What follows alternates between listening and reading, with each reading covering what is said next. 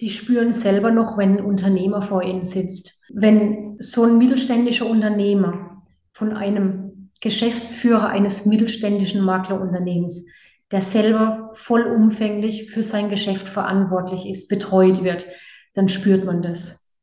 Und ähm, deswegen fühlen wir uns auch gerade mit, ähm, mit, mit diesen Aufkäufertendenzen, die wir gerade auf dem, in, in der Versicherungswirtschaft auf dem Maklermarkt haben, fühlen wir uns als Familienunternehmen gut situiert, solche Mittelständler weiterhin gut zu betreuen. Weil ich glaube, das Thema Vertrauen in der heutigen Zeit, sich einfach auf jemand verlassen zu können, zu wissen, man hat in seinem Versicherungsmakler jemanden, eine Firma, eine Person, die sich um seine ganzen Belange kümmert. Das ist heute ein ganz wichtiges Thema. Dazu gehört eine Beständigkeit, eine Beständigkeit in den Mitarbeitern, ein Verantwortungsgefühl. Und ähm, ich glaube, dass wir das heute als Familienunternehmen, als großes Familienunternehmen ähm, ausstrahlen. Und ja, dass das auch im, im Bewusstsein unserer Kunden ist und uns natürlich auch im Empfehlungsmanagement hilft, auch weiterhin solche Kunden zu finden, die, die zu uns passen.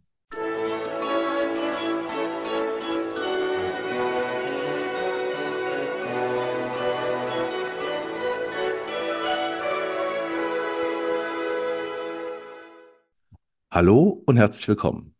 Mein Name ist Marco Peterson und ich begrüße Sie zu einer neuen Folge des Königsmacher Podcast, dem Podcast der Versicherungsbranche mit den Besten von heute für die Besten von morgen. Kurz vorab der Hinweis und die Bitte, wenn Ihnen der Podcast gefällt, dann würde ich mich sehr freuen, wenn Sie ihn auf der Plattform Ihrer Wahl abonnieren und bewerten würden.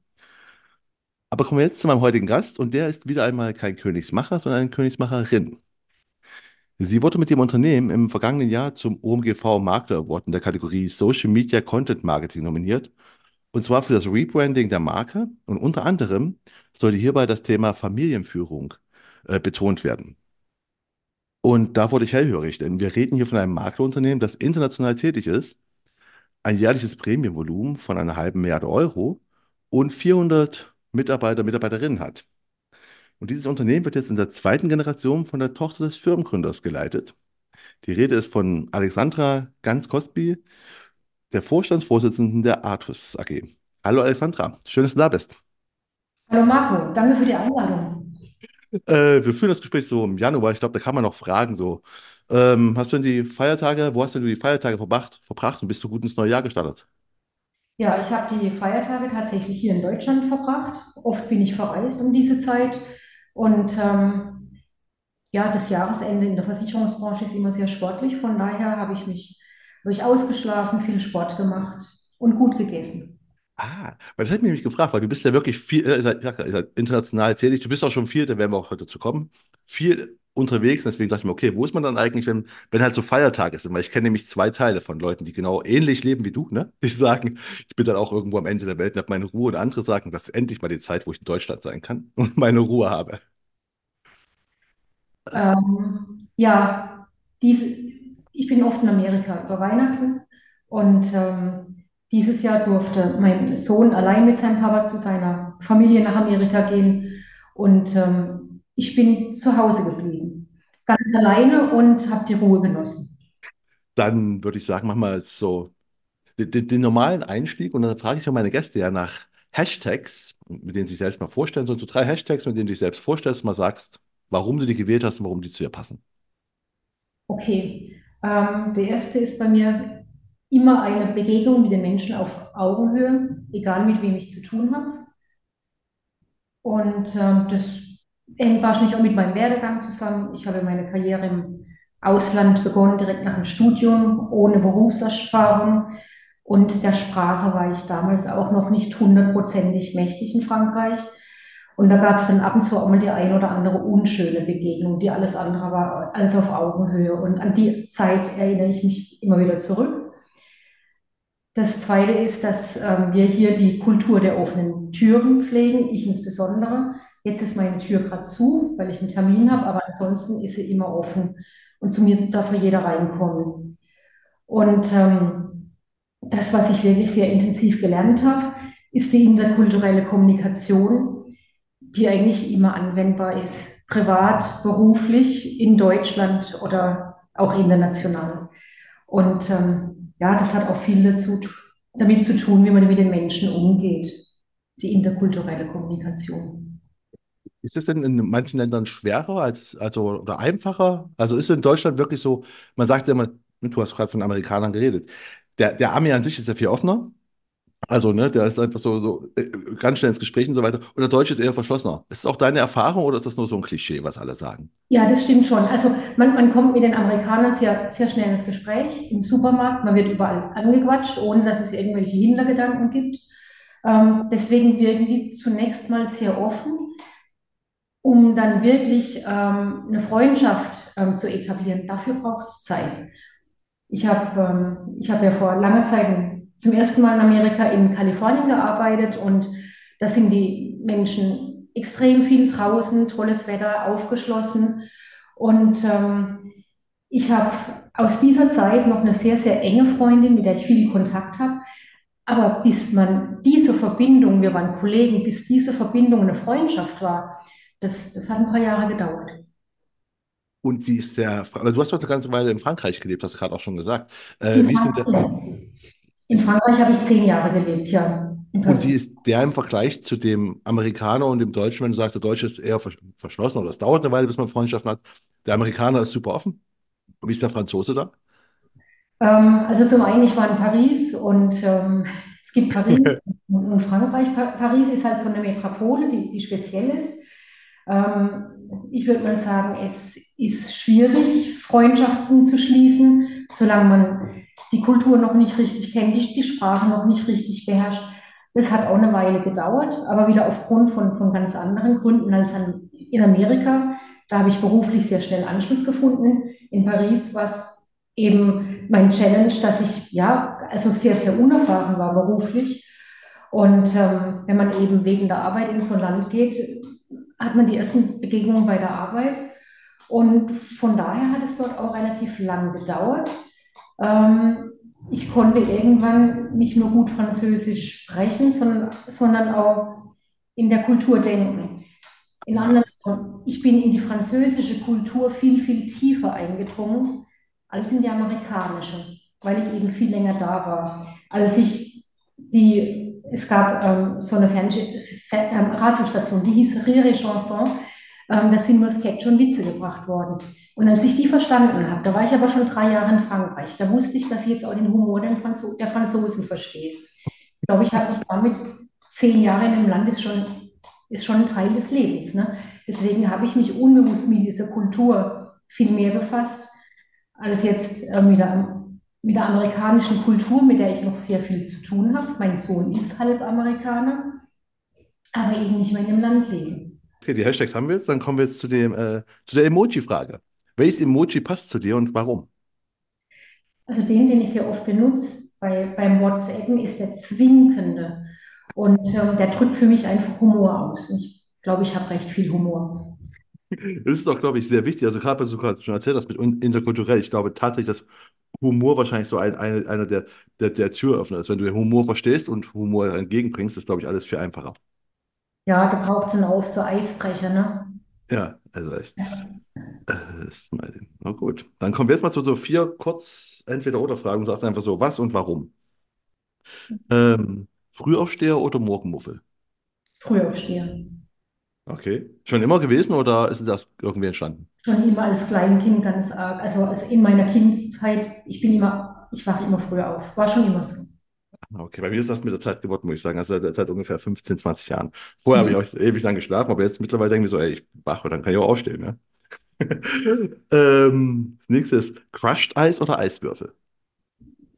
Ähm, es kommt drauf an, für was. Eiswürfel. Und für was? Ich habe jetzt ähm, gerade an, an den Margarita gedacht. Der Margarita on the Rocks, genau. Schönes Getränk. Äh, das dritte ist Sprach- oder Textnachrichten? Hm. Textnachrichten. Aber du hast kurz überlegt, ist für die, sind für dich Sprachnachrichten auch normal? Also, dass du sagst, okay, machst du auch oder bekommst du auch? Oder? Wenn ich es ganz eilig habe, mache ich eine Sprachnachricht, aber ich weiß, dass die manchmal eine Textnachricht kann man auch mal lesen, wenn man gerade ähm, in einem Meeting ist, aber eine Sprachnachricht kann ich nicht abhören, wenn ich in einem Meeting bin. Ja, absolut. Ich bin auch, also ich, ich bin ja jemand, der gar keine Sprachnachrichten, also ich mag sie nicht. Ich gebe auch keine und wenn ich welche bekomme, dauert es immer ewig lang. Weil mein Problem ist mit Sprachnachrichten, ja, dass Leute, die fangen an halt dann zu labern. Und dann geht die halt mal so zwei, drei Minuten, wo du denkst, du hättest einfach einen Text mit zwei Sätzen schreiben können. Ja, das kommt noch dazu. Das, so, die, die letzte Frage ist, du bist ja von der Artus-AG. Und wenn ich Artus höre, dann denke ich natürlich immer sofort an die Artus-Saga. Mhm. Deswegen ist die letzte Frage, die Ritter der Tafelrunde oder die Ritter der Kokosnuss? Die Ritter der Tafel, Tafelrunde, das war die, das ist die Idee von Artus. Es Die ist auch wirklich, sich gegenseitig unterstützen, weil jeder irgendwas besonders gut kann. war tatsächlich die Idee. Das ist ja Ja, geil. ja.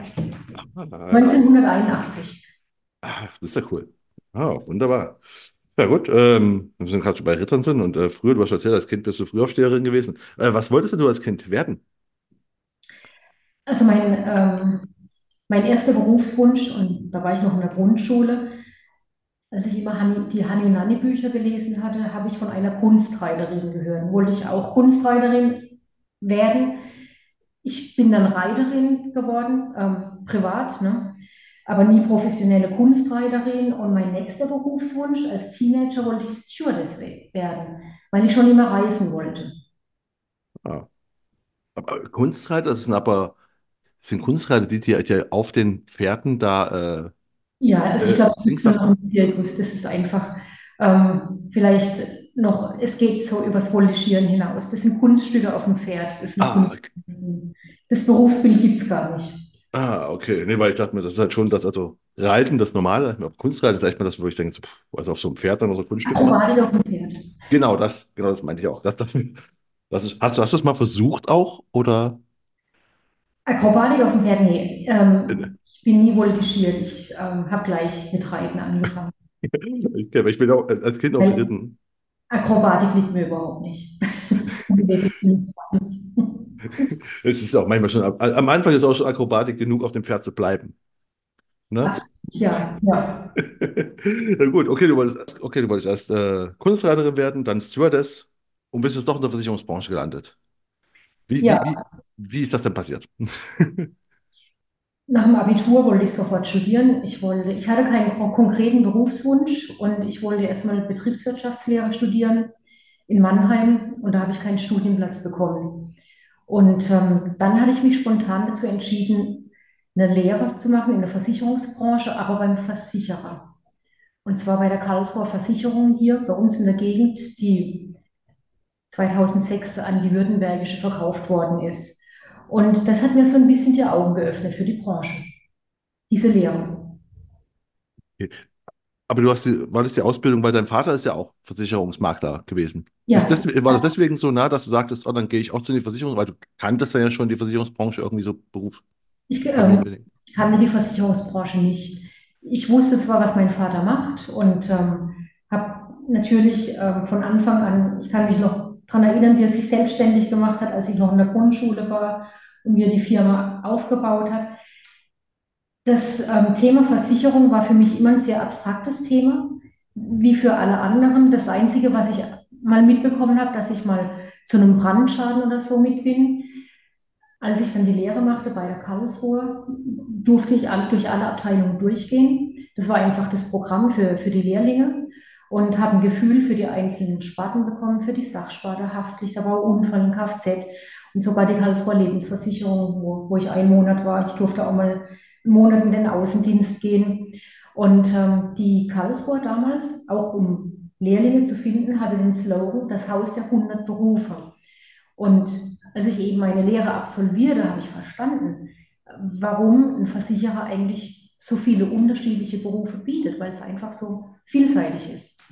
Angefangen mit den unterschiedlichen Versicherungssparten.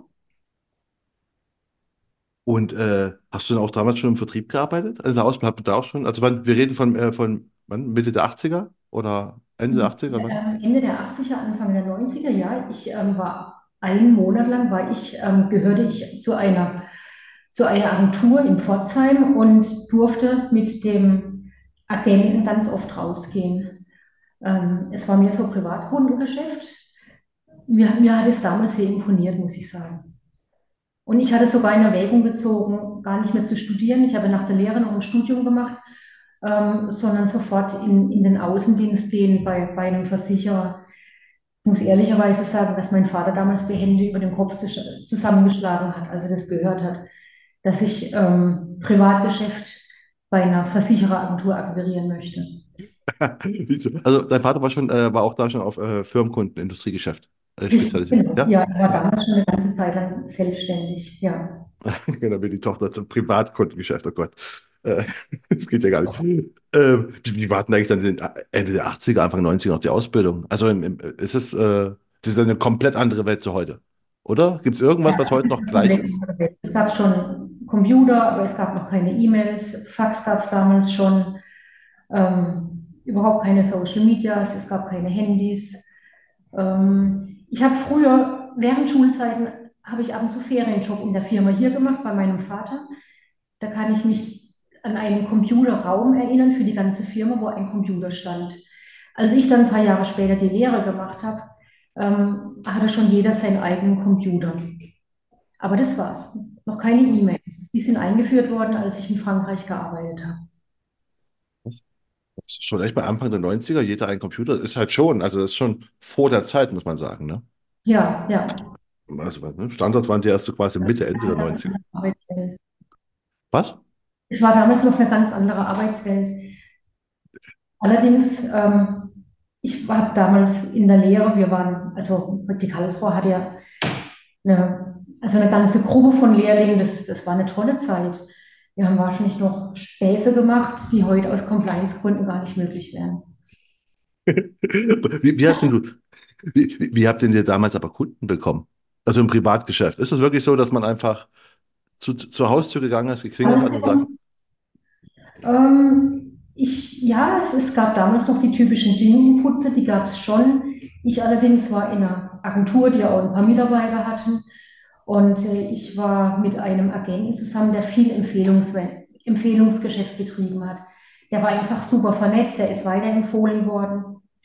Und ähm, so habe so hab ich ihn dann zu, zu Kunden begleitet.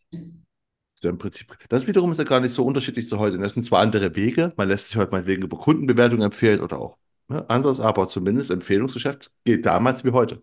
Ja, das ist Ja. richtig. Empfehlungsgeschäft gibt es noch und wir haben heute kein Klinkerputzergeschäft, aber es gibt noch die, die klassische Kaltakquise, ne? Die gibt es auch. Äh, Genau. Ähm, wenn du an deine Ausbildung mal kurz denkst oder sowas, was war denn damals so für dich der beste Kurs? Kannst du dich noch irgendwie erinnern, was du am besten damals fandest?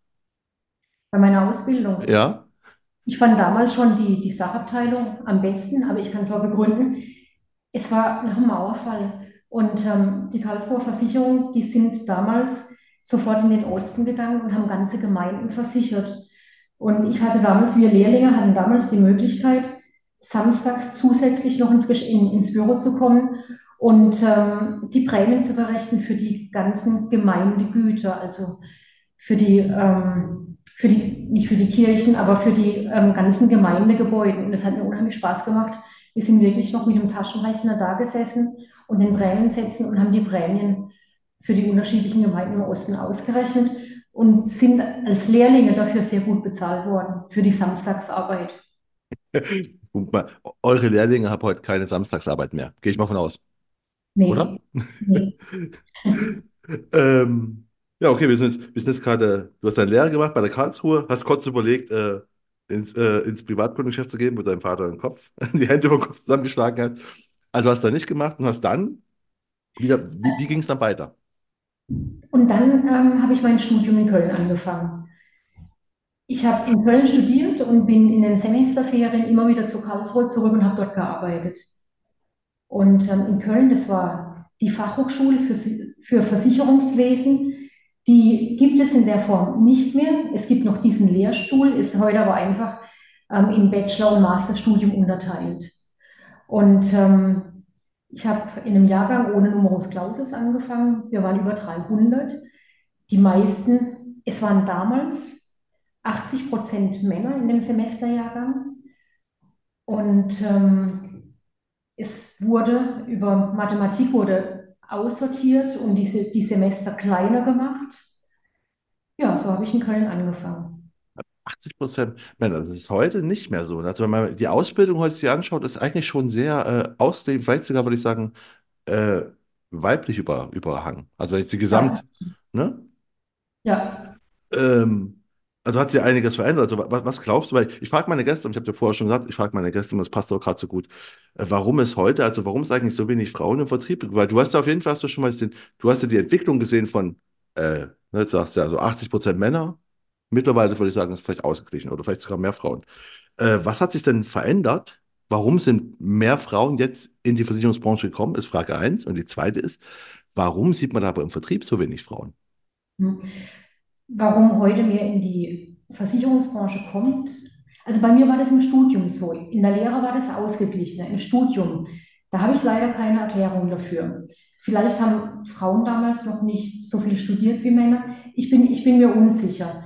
Ähm, das mit dem Betrieb, das ist eine absolut berechtigte Frage. Ich denke, es könnten viel mehr Frauen im Vertrieb sein. Ich denke, dass ähm, zum einen liegt es vielleicht an den Arbeitgebern. Die Vertriebsmänner, das ist so, ja, das sind, also Männer, die im Betrieb arbeiten, haben schon so eine Tendenz, manchmal sehr dominant aufzutreten. Was ich, Frauen sind in der Hinsicht etwas moderater oder nicht so dominant. Allerdings muss ich sagen, dass in Frankreich zum Beispiel war das anders.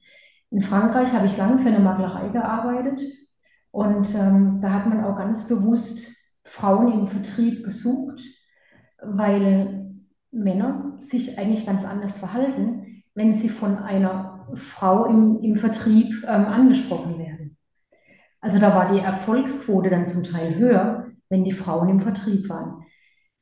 Ich habe sehr lange habe ich ja bei der Allianz gearbeitet und da habe ich dann auch mitbekommen, dass die Makler, mit denen wir zusammengearbeitet haben, die, insbesondere die Großmakler, die haben ganz, ganz, ganz bewusst die Frauen im Vertrieb eingesetzt. Mit Erfolg. Ach was, das ist ja spannend. Das ist einfach, also ich glaube auch, ich sage aber, ich, ich, ich finde eigentlich sind Frauen sogar im Versicherungsvertrieb prädestinierter als Männer, weil Frauen sind einfach mal, jetzt mal so das Klischee nehmen, aber was eigentlich auch mit so stimmt. Frauen sind risikobewusster. Ne? Männer machen viele Sachen, die sich im Nachhinein als dumm erweisen, weil sie einfach Risiken eingehen. Und äh, Frauen sind empathischer. Deswegen finde ich ja, dass sie wirklich äh, besser im Vertrieb reinpassen. Und ich finde es spannend, dass man in Frankreich das schon halt ja offensichtlich schon äh, lange erkannt hat. Ja, das hat man in Frankreich schon lange erkannt. Und Sie haben es auf den Punkt getroffen. Es ist die Empathie, ne? ähm, die die Frauen da, so glaube ich, auch sehr erfolgreich macht. Ich glaube, hier in Deutschland, es wird vielleicht von den Arbeitgebern zu wenig fokussiert, wobei wir auch versuchen, Frauen für den Vertrieb zu gewinnen. Und es ist halt vielleicht auch noch eine dominierte Männerwelt, in der sich manch eine Frau nicht richtig reintraut. Ah, das, ist so gut, wo du gerade sagst, ihr versucht auch nämlich Frauen äh, auch für den Vertrieb zu gewinnen. Ähm, also merkst du, dass du, also, dass, dass, ihr die überreden müsst oder findet man nicht genug oder, also weißt du, ich, ich überlege mir so, liegt es daran, dass Frauen sich meinetwegen nicht zutrauen, dass man sagen muss, hey, mach das, du kannst das, oder dass einfach gar nicht so viele da rein wollen? Mhm. Generell ist es schwierig bei uns in der Branche momentan Leute, Mitarbeiter für den Vertrieb zu finden. Und ähm, oft sind es Leute bei uns, die erstmal intern ausgebildet worden sind, die schon eine interne Laufbahn als Kundenbetreuer hinter sich gebracht haben und dann in den ähm, Vertrieb gehen. Das sind da in der Regel auch sehr erfolgreiche. Ne? Wenn die lange Jahre fachlich am Kunden gearbeitet haben, dann können sie das später natürlich auch mal gut verkaufen. Ja, klar. Ja, geil. Ähm, okay, da kommen wir, du warst ja gerade schon in Frankreich, aber wir sind ja gerade noch in deiner, in deiner Berufsgeschichte, bist du gerade noch in Köln. Hast du, da hast du studiert? Fünf Jahre vermutlich, oder? Warst du damals das Studium? Ja, vier Jahre, glaube ich, es war Okay. Fachhochschule, vier Jahre. Ich habe ähm, die Diplomarbeit habe ich damals in Frankreich schon vorbereitet. Ich hatte ein deutsch-französisches Thema und ähm, durfte in Paris dann recherchieren dafür, habe damals schon ein halbes Jahr in Paris gelebt und habe ähm, in dem Zuge auch die Sprache wiedergelernt. Also ich konnte nur Schulfranzösisch und ähm, dann bin ich zurück, habe die Diplomarbeit geschrieben und mein größter Wunsch war, wieder nach Frankreich zurückzugehen. We- Wegen, weil äh, Leben wie Gott in Frankreich, weil Frankreich einfach ein schönes Leben hatte oder weil der Beruf so toll war da oder? Ähm, nee, es hat mich zum einen mal, es hat mich wieder in die Versicherungswirtschaft ähm, nach Frankreich zurückgetrieben. Als ich diese Diplomarbeit vorbereitet habe, habe ich von der Praxis relativ wenig mitbekommen und ich hatte dann einen Wunsch, irgendwo als Praktikantin anzufangen. Das war dann in einer, in einer, in einer Maklerei, damals noch auch ein familiengeführtes Unternehmen, ähm, ein bisschen alt eingesessen. Von daher ähm, war es relativ schwierig, am, am Arbeitsplatz auch ähm, Freundschaften zu finden. Das, das waren alles Franzosen, die, die fest etablierten Familien waren. Und ähm, ich hatte damals die Möglichkeit, neun Monate lang in alle Bereiche reinzuschnuppern. Man hat offensichtlich gesehen, dass mir das Spaß macht. Und ähm, dann durfte ich am Schluss meines Praktikums, ist eine, eine ältere Dame in der Sachabteilung in Rente gegangen und man, man hat mir den, den Posten vorgeschlagen. Mein Französisch war mittlerweile gefestigt und man hat auch gesehen, dass ich ganz gut arbeite, so als Kundenbetreuerin. Und ähm, somit, somit habe ich dann den Arbeitsplatz bekommen. Und warum hast du, okay, und warum hast du nicht bei deinem Vater angefangen? War das noch keine Idee? Das war immer seine Idee und ich glaube, ich bin von dieser Idee sehr lange geflohen, weil ich hatte einen sehr dominanten Vater, heute ist es anders. Und, ähm, aber früher, er war, ich war die Älteste, er war sehr streng und sehr dominant und aber auch noch sehr jung mit seinen ganz konkreten Vorstellungen und ich wollte in kein Korsett rein. Ich bin als Kind streng erzogen worden und ich hatte einen ganz großen Freiheitsgedanken. Ich wollte mich erstmal im Ausland freistrampeln. Ah, okay. Gut, dann bist du zehn Jahre in Frankreich gewesen. Ja, das war wirklich nicht so geplant. Ähm, ich bin in Frankreich auf die internationale Schiene gekommen. In dem Unternehmen, in dem ich angefangen hatte, das ist ganz schnell verkauft worden an ein größeres Familienunternehmen. Und ähm, da gab es eine internationale Abteilung. Und dann hat man mich einfach mal so in die internationale Abteilung gesteckt. Es war überhaupt nicht geplant von mir. Ich konnte damit gar nichts anfangen. Ich habe mich einfach mal auf dieses Abenteuer eingelassen, was aber dann ein ganz gutes Abenteuer wurde. Es war wirklich Learning by Doing. Diese internationale Abteilung in dem Unternehmen war damals auch recht klein. Die steckte selbst in den Kinderschuhen. Ich hatte erst einen Chef, dann zwei Chefs, die, die sich in dem Bereich gut ein, auskannten, aber seltenst hier waren, weil sie ein internationales Netzwerk mit, mit gegründet haben. Und somit habe ich es schon ganz früh mit ähm, Risk Manager von internationalen Gesellschaften zu tun. Also ich bin damals ganz ins kalte Wasser geworfen worden, habe bei innerhalb von, von kurzer Zeit im Ausland in einer fremden Sprache ganz viel gelernt. Es war damals stressig, aber heute wollte ich die Zeit nicht mehr missen. Was hast du da, also was, was habt ihr versichert international? Also reden wir von Industriegeschäft, also ich, Ja, wir reden von Industriegeschäft und man hat unterschieden in Incoming Business, also Importgeschäft und Exportgeschäft. Diese Firma war damals im Exportgeschäft schon sehr erfolgreich. Die hatten französische Großkunden, die einfach ins Ausland ähm, expandiert haben. Und ähm, somit mussten wir uns als globaler Makler dieses französisches, französischen Unternehmen um die, die Niederlassungen im Ausland kümmern. Dazu brauchten wir Maklerpartner im Ausland. Ich habe dann mitbekommen, was es heißt, ein Maklernetzwerk zu etablieren. Und ähm, der französische Kunde hat von uns erwartet, dass wir ihn also versicherungstechnisch auch auf die Anforderungen im Ausland ähm, vorbereiten. Es gab dann natürlich im Ausland einen Makler, der diese Niederlassung an die Hand genommen hat. Aber bei der Industrieversicherung sprechen wir immer vom maßgeschneiderten Versicherungsschutz. Und der globale maßgeschneiderte Versicherungsschutz mit den Masterpolicen, das ist alles in Frankreich erstellt worden. Das ist alles in Frankreich konzipiert worden. Und das war für mich eine ganz neue Welt, eine ganz spannende Aufgabe. Im Gegenzug hatten wir auch Importgeschäft. Das heißt, wenn zum Beispiel eine, große deutsche Firma Niederlassungen in Frankreich hatte und ähm, dafür war ich dann auch zuständig. Da gab es dann Firmen aus, aus Deutschland, die ich vom Namen her gekannt habe. Die hatten eine Produktion in Frankreich und ähm, ich durfte mir auf dem Weg zum Beispiel mal die ganze Produktionslinie vom Thermomix anschauen, weil eben Vorwerk damals dort ein Kunde war. Aha. Aber wie haben denn die Leute, du warst ja noch relativ jung, oder? Du warst dann Mitte 20, würde ich Ja, sagen, oder? Und, äh, Ja. und wenn du eben, äh, und dann kommst du auch so auf, auf große Firmen, ich, ich, ich stelle mir mal vor, so, okay, das war so Mitte der 90er, dann kommt so, ähm, die junge, junge Alexandra kommt da hin und sagt, ich, ich, ich versichere dich jetzt hier. Und da sitzen so ältere Männer aus Unternehmen, so aus großen Unternehmen und sagen so, okay, was will denn diese Junge jetzt hier? Ist das so gewesen oder war das eigentlich damals schon gar kein Thema? Weil du ja sagst, in Frankreich ist es anders. Nee, zum Teil war das schon so, das stimmt absolut. Ähm, bei, also grundsätzlich bei diesen großen französischen Firmen mit Tochterunternehmen im Ausland haben wir dann im Team mit bis zu 20 Leuten zusammengearbeitet. Ne? Da gab es die unterschiedlichen Spartenverantwortlichen, da gab es die Vertriebspersonen und eben das Internationale. International war damals neu, deswegen hatten wir einen sehr, sehr schwierigen ähm, Stand in dem ganzen Team, der den Kunden betreut hat. Es waren zum Teil so große Kunden, dass auch ähm, jetzt so innerpolitische ähm, Faktoren mitgespielt haben. Wie gesagt, es war ein Schmiss ins kalte Wasser. Ich war damals, ich sage es jetzt mal in Anführungszeichen, für viele die kleine Deutsche.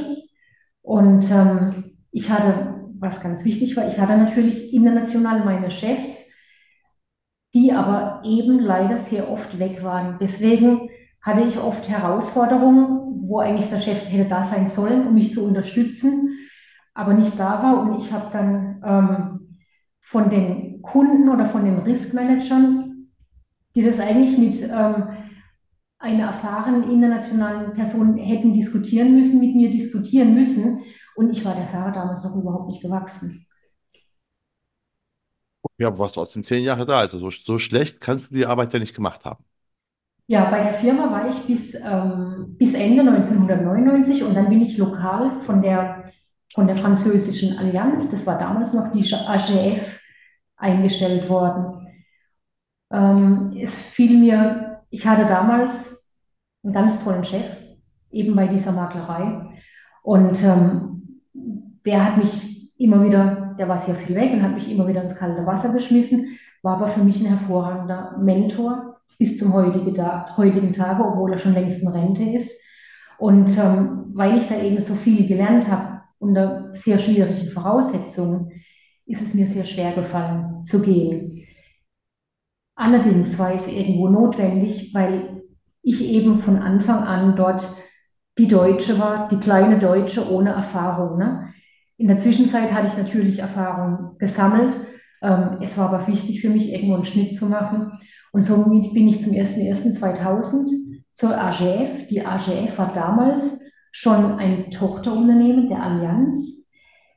Allerdings, das Branding war noch nicht vollzogen. Sie agierte immer noch unter dem Namen AGF, ähm, Assurance Générale France, was ursprünglich ein staatliches Unternehmen war, was in diesem Unternehmen auch noch sehr spürbar war.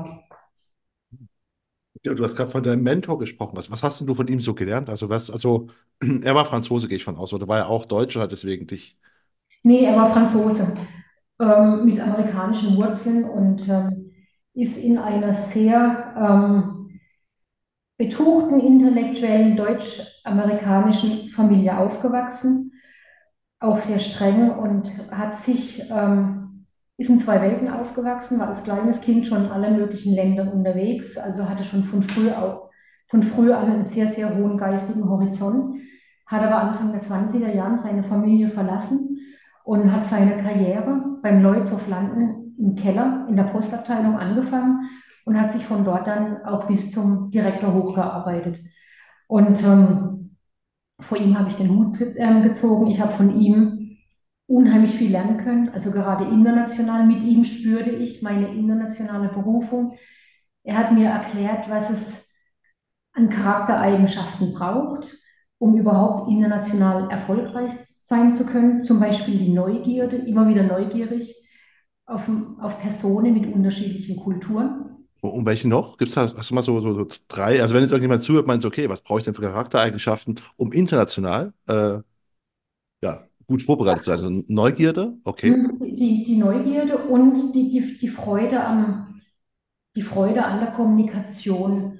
Und ähm, die, wir sind ja alle vorbelastet über unsere Kultur, über unsere Erziehung. Ähm, insbesondere die ersten Jahre im Ausland, wo ich wirklich nicht mit internationalen Personen, sondern nur mit Franzosen zu tun habe, da ist mir oft ein Spiegel vorgehalten worden. Manchmal habe ich, glaube ich, auch so das Klischee einer, ähm, einer sehr ordnungsliebenden Deutschen erfüllt. Und ähm, das ist die Zeit, wo man zum ersten Mal von außen auf sein eigenes Land draufschaut, auf seine eigene Kultur und vielleicht, man weiß ja, über was sich das Ausland bei uns also lustig macht und das jetzt auch mal als Außenstehender mitbekommt und, ähm, und dann fängt man an, sich auch in andere Kulturen reinzudenken. Ne? Ich meine, genauso haben wir unser Klischee über die Franzosen, aber dann stellt man sich die Frage, warum sind die so, warum handeln die so? Und ähm, dann lernt man natürlich viel über deren Kultur und über die Freundschaften, wie sie groß geworden sind, auf welche Schulen sie gegangen sind. Und oft fragt man, die Franzosen sind immer sehr mitteilungsbedürftig. Ähm, mir, ich weiß noch, wenn wir Teams-Meetings hatten, das war für mich anstrengend, dass jeder immer so viel mitzuteilen hatte und viel in Frage gestellt hat und dass die Diskussionen immer so endlos lang sind. Aber man lebt dann in der Kultur und erfasst die Kultur dann, wie man sie davor eigentlich noch nie erfassen konnte.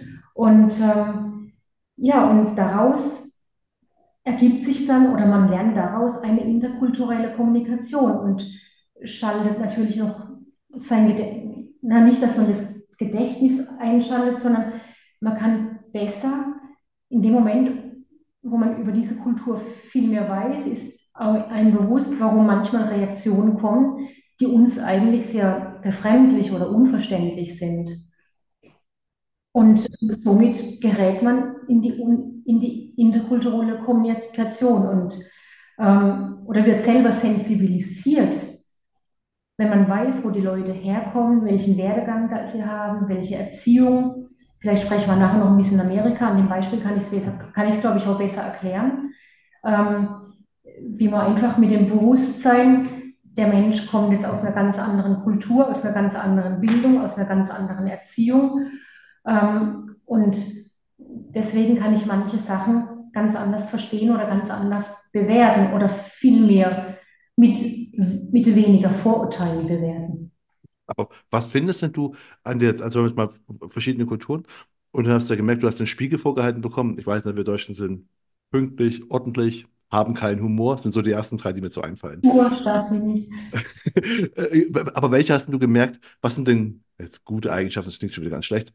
Aber du gemerkt hast, so, okay, das ist so, das sind so Soft Skills, die bekommen wir von Geburt an mit oder von der Kultur mit. Und die helfen auch im internationalen Gesprächen. Ja. Was Absolut. ist das? Also die positiven, die wir mitbekommen. Ja. Ich glaube mal die Verlässlichkeit bei uns Deutschen. Wir haben schon, also jetzt ähm, im Vergleich vielleicht zur französischen Kultur haben wir mehr einen Hang zur Geradlinigkeit, zur Verlässlichkeit, in, insbesondere in so einer Großstadt wie, wie Paris. Ich selber komme eher aus einer ländlichen Gegend, wo man sich noch gegenseitig aufeinander verlässt. Und es spüren ja die Menschen, wenn man sich auf jemanden verlassen kann. Und ich glaube damals in der Arbeitswelt, dass ich sehr gewissenhaft war, dass ich in meiner Funktion als Kundenbetreuerin mich wirklich sehr verantwortlich gefühlt habe. Das hat man schon sehr früh wahrgenommen, sonst hätte man mir auch keinen Arbeitsplatz angeboten. Ich glaube, das waren dann die, die, die positiven Charaktereigenschaften der Kultur, die man in Frankreich damals wahrgenommen hat. Sehr gut. Okay, wir sind jetzt in Frankreich, sind wir gerade, wir haben das Jahr 2000, wir haben halt nicht das Millennium äh, hat sich geändert, bei dir hat sich der Job auch geändert. Du bist jetzt bei der Allianz oder bei der noch französischen Allianz. Ja. Und äh, ja, hast da jetzt dann fünf Jahre gearbeitet oder wie lange warst du? Ja, für mich war ich dann beim Versicherer in einem viel, viel größeren Unternehmen. Ähm, wirklich dann in der internationalen Mannschaft. Ähm, also ich war in der internationalen Abteilung und da waren ganz unterschiedliche Kulturen dabei. Und das fand ich natürlich spannend. Und ähm, da gab es dann auch diese Grabenkämpfe, die ich eben in der Maklerei noch kennengelernt habe, wo die meisten wirklich aus einer Kultur kamen und plötzlich waren wir ähm, eine, eine, internationale Mannschaft. Da waren Engländer, da war einer, der war ursprünglich Grieche und in England groß geworden. Also ganz, ganz gemischt oder auch französische Mitarbeiter mit Auslandserfahrung in anderen Ländern bei der Allianz. Das fand ich dann schon sehr spannend. Und ähm, ähm, da habe ich dann auch gemerkt, dass meine Mitarbeiter in, in der internationalen eben diese Kommunikation auch schon sehr gut beherrschen. Und es war dann auch wieder ein ganz anderer Umgang untereinander. Und dann bist du aber, weil du bist ja äh, 2000, also bist du bei der Allianz gewesen und bist du dann zurückgegangen? Also, weil du bist ja irgendwann wieder nach Deutschland und zu, zu deinem Nee, Vater. In die, nee, äh, das war viel später. Nee, ah, okay. Wunsch bei der Allianz war, nach Amerika zu gehen. Ah, okay. ich habe das auch schon ganz früh kundgetan. Allerdings bei so einem Konzern ist es immer so, dass ähm, der Hauptsitz, was bei der Allianz eben Deutschland, München ist, entscheidet, wer ins Ausland entsandt wurde. Und man wollte da meinem Wunsch nachkommen, weil in Amerika wurde gerade jemand ähm, gesucht, der den französischen Markt kennt. Also man hat in Frankreich gefragt, ob es nicht eine französische Mitarbeiterin gibt, die vielleicht nach Amerika kommt und sich dort um französische Kunden kümmert. Dann hat man gesagt, also es gäbe so eine Person, Person, nur ist er halt keine Französin, sondern, sondern eine Deutsche. Und ähm, die Franzosen waren sich damals mit den Amerikanern eigentlich einig, dass man mich da rüber schickt. Und ähm, dann hat es aber, der Hauptsitz in München hat es dann abgelehnt. Das war dann, ach, das war so ein politisches Machtgehabe intern. Ich glaube, Deutschland hat einfach klar machen wollen, dass ähm, Leute nur aus München entsandt werden. Dann hat es erstmal nicht geklappt. Moment Ähm, mal, Moment mal ganz kurz. Aber die, also die Franzosen und die, die, und die äh, Amerikaner, die waren sich einig und sagten, hey, super, wir, wir, wir, nehmen die, das funktioniert. Und, im, und aber aus Deutschland sagt man so, nee, wir wollen da eine richtige Französin hinschicken. Ja? die, ähm, es, es gab zu der Zeit gab es auch ähm, eine deutsche Person, die in Amerika, die gerade auf dem Absprung war. Und ich, ich kriege es nicht mehr ganz zusammen, aber es, es groteskerweise war es ein deutscher Widerstand, der das damals sehr, sehr schwer gemacht hat. Und ja, da muss man wieder sagen, dass die Franzosen sehr kreativ sind. Sie haben gesagt, also wenn du jetzt rüber willst, dann machst du das, du gehst auf einen lokalen Vertrag, dann hast du halt keinen Entsendungsvertrag, aber wir unterstützen dich finanziell, so dass du ähm, so bezahlt wirst oder fast so bezahlt wirst, als hättest du einen Entsendungsvertrag. Allerdings hast du dann nur ein Jahr Zeit und du musst dich dann verdient machen vor Ort und im zweiten Jahr ähm, muss das Gehalt dann, so wie du das am Anfang bekommst, ganz von Amerika übernommen werden. Und es hat dann alles geklappt. Du bist dann, also bist trotzdem nach äh, Amerika. Äh, Ja, genau, ich bin nach Amerika nicht gehandelt worden wie, ähm, na, also ich hatte keinen Entsendungsvertrag, keinen Entsendungsstatus. Ich habe mich dann lokal wirklich um alles selbst kümmern müssen. Ich habe mir eine Wohnung suchen müssen. Ich habe mir eine Krankenversicherung suchen müssen. Ich habe mich mit ähm, betrieblicher Altersvorsorge ähm, befassen müssen, was mir später irgendwann mal zugute gekommen ist. Es war nicht wie beim Entsendungsvertrag alles auf dem silbernen Tablett serviert, sondern ich habe mich um alles kümmern müssen. Und ah, letztendlich war das klasse. ah, so wie man es heute bei Fußballprofis sagt, man sagt, für die wird alles gemacht, deswegen sind sie danach lebensunfähig. Und so Ähm, muss, ja, kann man so ein bisschen vergleichen. aber du bist in den USA, bist du äh, nach äh, äh, LA bist du gegangen, ne? Ich bin nach LA gegangen, genau. Das Ich äh, hatte amerikanischen Urlaubsanspruch, was aber, ich wollte da unbedingt hin und das war dann auch kein Problem, dass ich mit viel weniger Urlaub angefangen habe. Und ähm, habe damals vielleicht, ich hatte vielleicht auch eine bessere Akzeptanz bei den Amerikanern, weil wenn so Entsendete kommen und die haben sechs Wochen Urlaubsanspruch, dürfen so viel krank sein, wie sie wollen.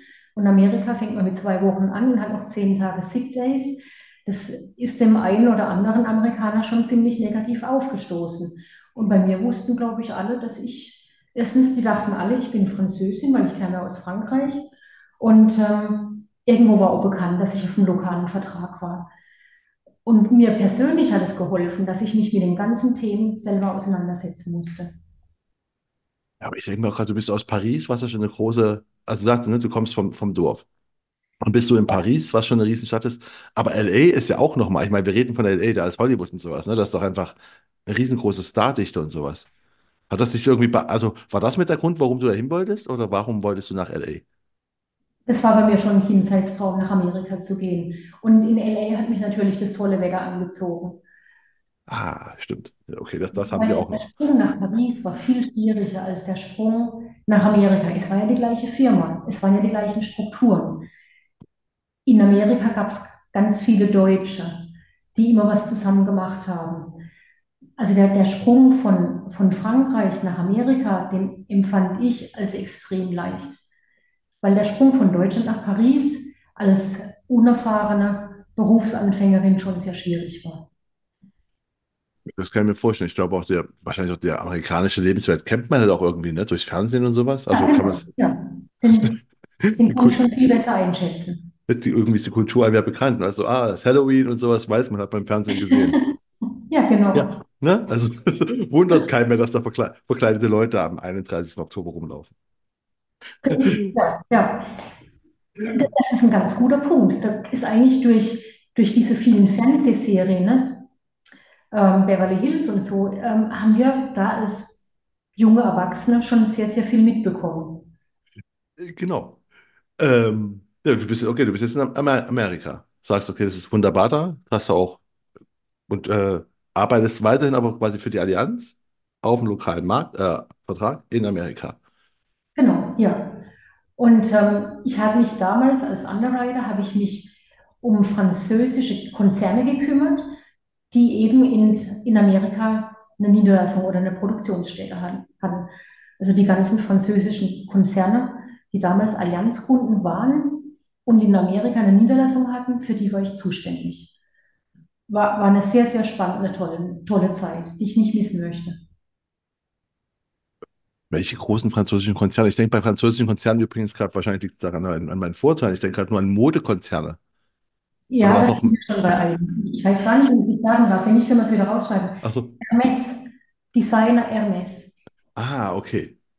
Nee, gut. Nee, ich gesagt, okay, nur an sowas habe ich halt auch gedacht, das ist ja, ist ja auch noch schön. Passt, das passt dann Ja, mal auch in die Stadt nach, nach LA, weißt du, also wo, wo halt, wenn halt sowas wie Designer sind, mit Mode ist und halt Stars, passt ja noch wunderbar. da habe ich auch spannende Schadensfälle mitbekommen. Ich habe mitbekommen, wie ähm, eine Sprinkleranlage ähm, ein Loch hatte und die, die ganzen Parfums baden gegangen sind und nur die Verpackungen beschädigt worden sind. Aber die Klauseln, der Makler hatte so gute Klauseln reinverhandelt, dass die ganzen Parfums erstattet worden sind. Daher war, also jetzt die, diese berufliche Tätigkeit war damals für mich sehr, sehr spannend. Ja. Und warum bist du dann zurückgekommen? Ist mal so ganz ketzerisch gefragt. Gute Frage. Ähm, zum einen hatte ich ähm, ein Working Visa, das war begrenzt auf drei Jahre. Ich bin aber nicht die vollen drei Jahre geblieben. Ich ähm, bin damals mit, mit meinem Partner aus Frankreich hingegangen und ähm, der aber frühzeitig zurück ist, weil er sich da einfach nicht wohlgefühlt hat. Und ähm, ich hatte eine private Abmachung, dass wenn die Franzosen mir wieder was anbieten, dass ich wieder zurück nach Frankreich komme. Und ähm, die, es gab so internationale Risk-Management-Kongresse immer in Amerika, der, der bekannte RIMS, der immer noch jedes Jahr stattfindet. Und ähm, im zweiten Jahr habe ich meinen französischen Chefs gesagt, wenn, wenn sich eine Stelle ergibt in Paris, bin ich auch gern wieder bereit, zurückzukommen. Ich war in Amerika, war ich für das Importgeschäft, also große französische Firmen, die Niederlassungen hatten. Also war ich im Incoming Business oder man nennt es auch Reverse Flow Business. Hatte als Underwriter dann nicht so viele Entscheidungsmachten wie jemand, der im Mutterland so einen Konzern absichert und ähm, einen Status als Global Underwriter hat. Und ich hatte damals schon Ehrgeiz auf den Posten des Global Underwriters. Ähm, in, wäre für mich auch in Amerika denkbar gewesen, aber natürlich auch in Frankreich. Ich habe das den, den französischen Chefs gesagt und dann ist relativ schnell, ähm, ist mir relativ schnell eine Stelle angeboten worden, so dass ich dann nach zweieinhalb Jahren wieder zurück bin nach Paris. Was privat für mich damals wirklich sehr schwierig war, weil ich, ich liebte das Privatleben in, in LA, das muss ich ganz ehrlich zugeben. Ich habe meinen Lieblingssport, ich habe die Reiterei wieder angefangen. Ich wohnte sogar gegenüber vom Reitstall. Ich hatte ähm, so ein, so ein Leasing für ein Pferd. Ich war viermal die Woche reiten. Ich fand das Wetter ganz klasse. Ich bin mit den Amerikanern sowieso sehr gut zurechtgekommen. Das war schon immer so. Nicht nur in Kalifornien. Die, diese ich glaube, diese unverbindliche Kultur, wie Sie es eingangs beschrieben haben, ne? Mit denen kommt man ganz schnell in Kontakt. Das lag mir irgendwie ganz gut. Und ähm, es, es war damals für mich privat wieder ein ganz, ganz schwieriger Schritt zurück nach Paris zu gehen. Ähm, ich hatte aber einfach diese berufliche Herausforderung, die hatte ich im Blick. Ähm, ich habe gesagt, ich bin, hatte eigentlich mit meinem Partner eine Abmachung, dass ich wieder zurückkomme. Die Beziehung, die ist dann, die, die hat leider nicht gehalten. Und ich bin dann wirklich nur wegen der beruflichen Herausforderung zurückgegangen.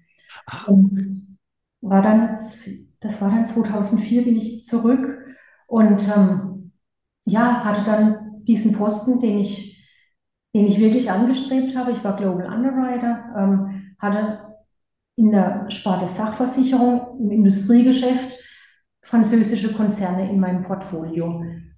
Und das war auch wieder eine eine sehr, sehr schöne Herausforderung für mich. Allerdings zu der Zeit, als ich wieder in Paris war, hat mein Vater an die Tür geklopft.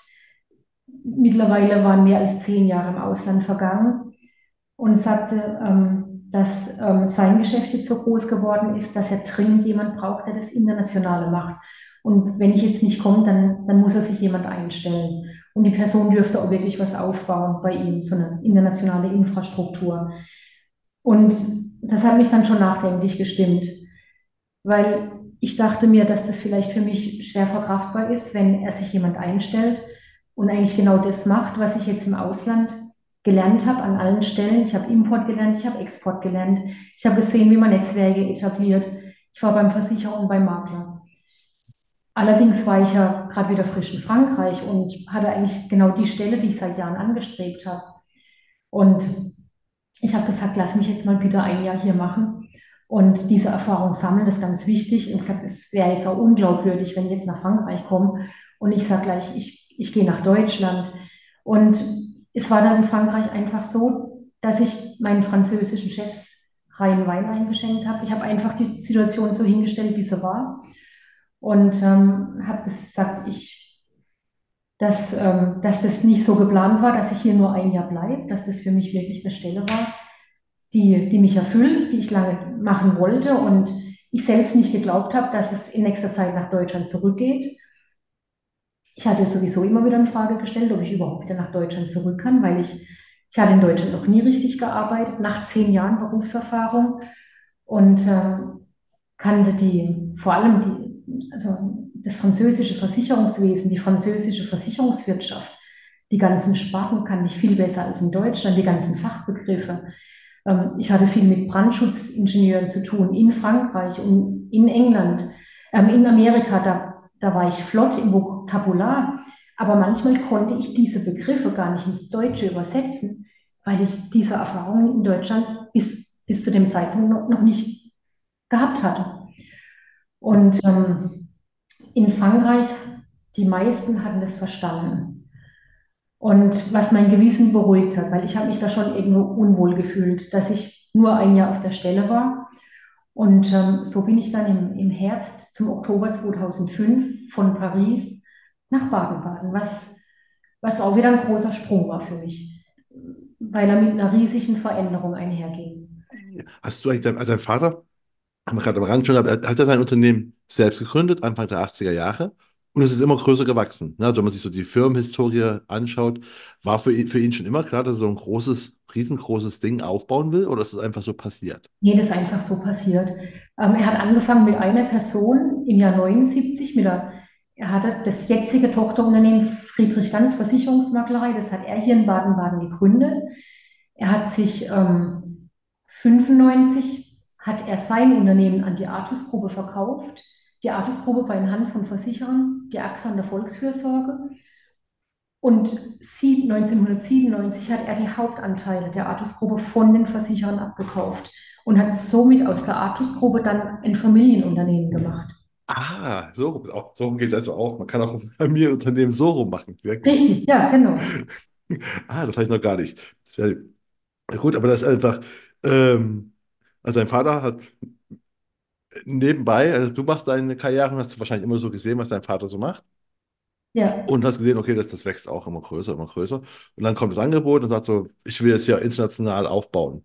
Also es war ja auch ein Industrieversicherer, also, ne? Also die Mhm. Athos-Gruppe war immer, und dann bist Ja. du zurück, okay. Und dann hast du das internationale Geschäft jetzt von null an aufgebaut oder wie war dann der? Ja, also es, man hat sich schon irgendwo ähm, geholfen mit den internationalen Kunden, die es da schon gab.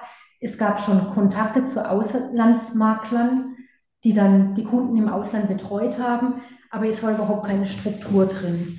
Und ähm, ganz am Anfang bei dem Makler in Frankreich, da habe ich mitgekriegt, wie ein weltumspannendes Netzwerk gegründet worden ist mit meinem damaligen Chef, mit dem ich, den ich bis heute noch als mein Mentor ansehe. Der hat mich damals sehr unterstützt mit Kontakten, so dass ich auch auf allen Kontinenten Maklerkontakte etabliert habe. Ich hatte die dann mit Geschäft gefüllt, ne? die haben Kunden von uns bekommen. Und ähm, das sind eben, das ist ein Netzwerk, das sind ähm, Geschäftsbeziehungen, die jetzt wirklich zwei, seit zwei Jahrzehnten funktionieren und sehr gut, sehr gut laufen. Okay. Und dann hast du selbst ein Netzwerk aufgebaut. Also warst du, bei Athos-Gruppe war einfach nur, nur in Anführungsstrichen, primär Ja, in Deutschland unterwegs. Dann hast du gesagt, okay, ich, ich muss es auch au- aufbauen. Wir müssen es auch jetzt so groß ausrollen, oder? Wie muss ich mir das vorstellen? Ja, ich habe jetzt nicht so ein Netzwerk gegründet, wie ich es in Frankreich mitbekommen habe, aber ich habe einfach, ähm, ich habe Maklerkontakte geschaffen, habe die etabliert, habe sie mit Kooperationsverträgen hinterlegt. Es gab ein kleines europäisches Netzwerk, da war Athos sogar Mitgründer, das war schon da, als ich kam. Ähm, da ist aber sehr wenig Geschäft ausgetauscht worden, da ist eigentlich gar nicht richtig gearbeitet worden.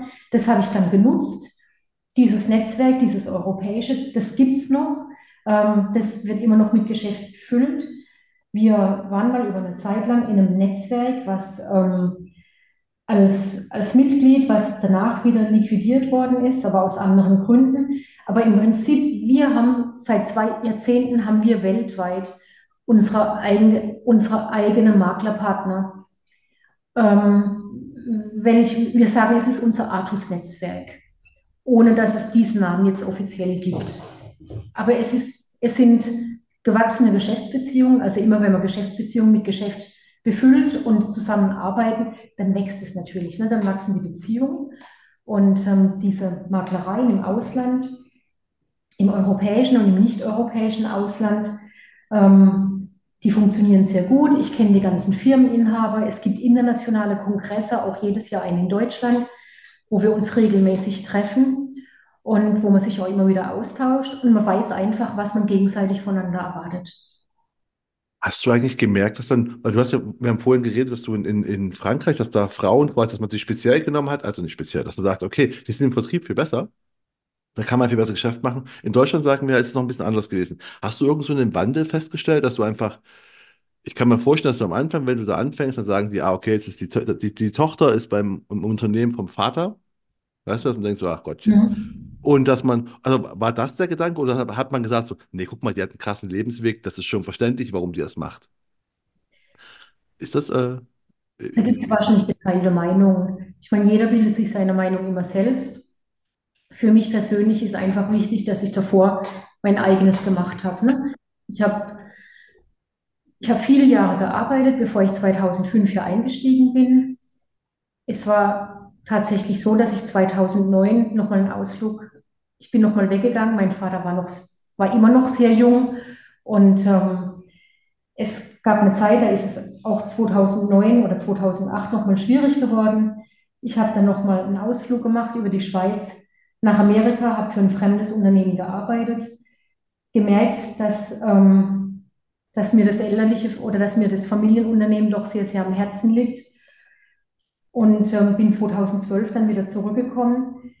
Aber die, die Zeit für mich, wo ich meine ganz eigenen Sachen mache oder meine Kernkompetenz, die war nicht geplant. Ich habe sie im Ausland entdeckt. Ich habe sie selber ähm, ausgeformt und habe mich in der Kernkompetenz über Jahre hinweg, ich habe viel Erfahrung gesammelt, habe mich fit gemacht und bin mit einer Kernkompetenz nach Deutschland zurückgekommen, die dem Familienunternehmen sehr genutzt haben. Und von daher ist es mir heute, ist es mir relativ egal, was die Leute darüber denken. Ne? Nee, das ist mir schon. Welche Berechtigung ich hier bin. Das, das glaube ich schon. Ich habe habe halt gedacht, weil ich habe deinen deinen Lebenslauf mir ein bisschen angeschaut und dachte mir so, okay, du bist halt zurück ins elterliche Unternehmen und bist dann wieder weg und dachte mir so, vielleicht war es genau so ein Grund, wo alle dachten so, ah ja, ist halt sie, ne? Also, dass die halt gedacht haben, ist ja nur die Tochter vom Vater und haben dann gemerkt, so, nee, das ist doch ganz gut. Deswegen dachte ich mir, vielleicht ist es deswegen nochmal raus und dann wieder rein, aber es war ja, war ja nicht der Grund. Nee, das war nicht der Grund. Nee. Nee, ähm, genau, du hast dann, äh, bei dir steht nur, äh, du warst dann, bist dann nochmal nach Amerika gegangen, weil Amerika so schön ist?